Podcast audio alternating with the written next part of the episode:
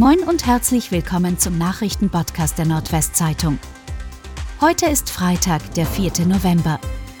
Und das sind die regionalen Themen. Lenas Mörder soll in Psychiatriefrau vergewaltigt haben. Der Mord der elfjährigen Lena in Emden bewegte 2012 die ganze Republik. Wie jetzt erst bekannt wurde, soll der inzwischen 29-Jährige im Juni 2020 laut Anklage eine Patientin auf dem Außengelände einer psychiatrischen Einrichtung in Bad Zwischenahn vergewaltigt haben. Zwei Monate zuvor soll er ebenfalls dort eine Mitpatientin sexuell genötigt haben.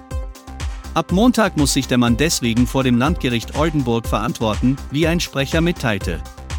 Ob und warum er sich auf dem Klinikgelände frei bewegen dürfte, konnte ein Sprecher der Staatsanwaltschaft am Donnerstag zunächst nicht beantworten.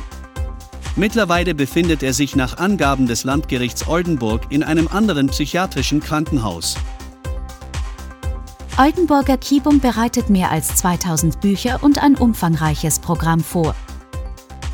Wenn am 12. November die Kinder- und Jugendbuchmesse unter dem Motto Mehr als Krach und Bumkibum, Comics und Grafik-Novels in Oldenburg eröffnet wird, können sich Besuchende auf ein großes Programm freuen, das an verschiedenen Orten in der Stadt und im Internet läuft. Besonders gefragt sein wird dabei sicherlich die Eröffnungsveranstaltung mit Kinderbuchstarautor Jeff Kinney, der Schirmherr der Messe ist.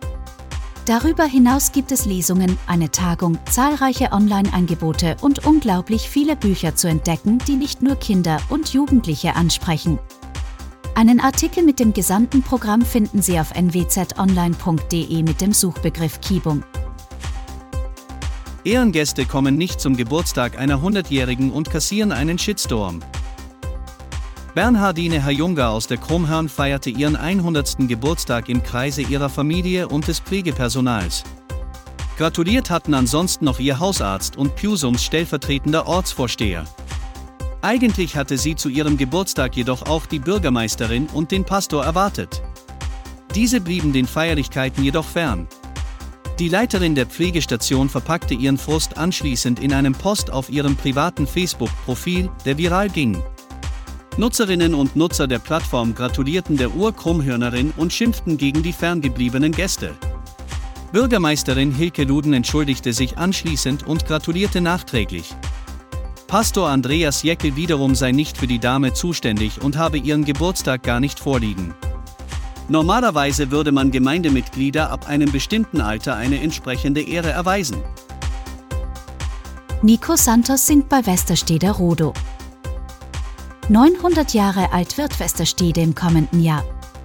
Kombiniert werden die Feierlichkeiten mit den Rhododendron-Festtagen vom 13. bis zum 21. Mai.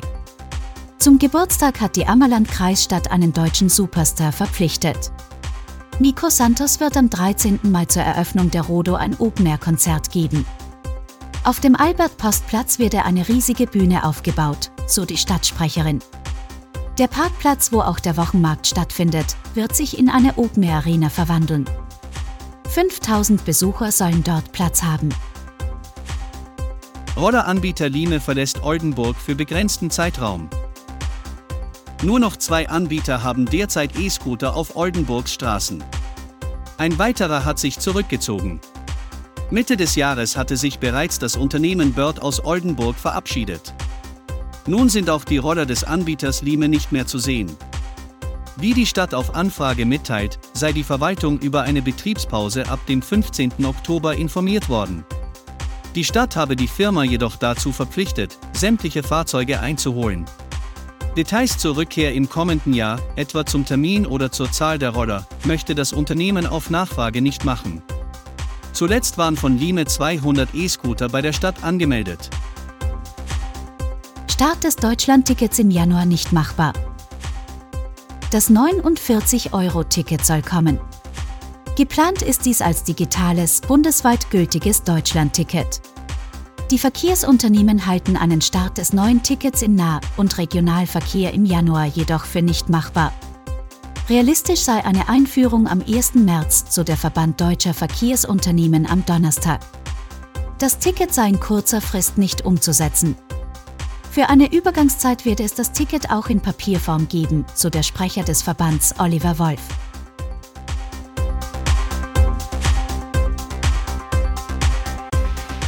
Und das waren die regionalen Themen des Tages. Bis morgen.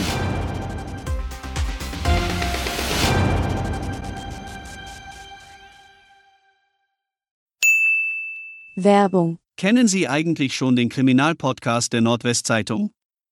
In Tatort Nordwesten werden spektakuläre Kriminalfälle aus der Region besprochen.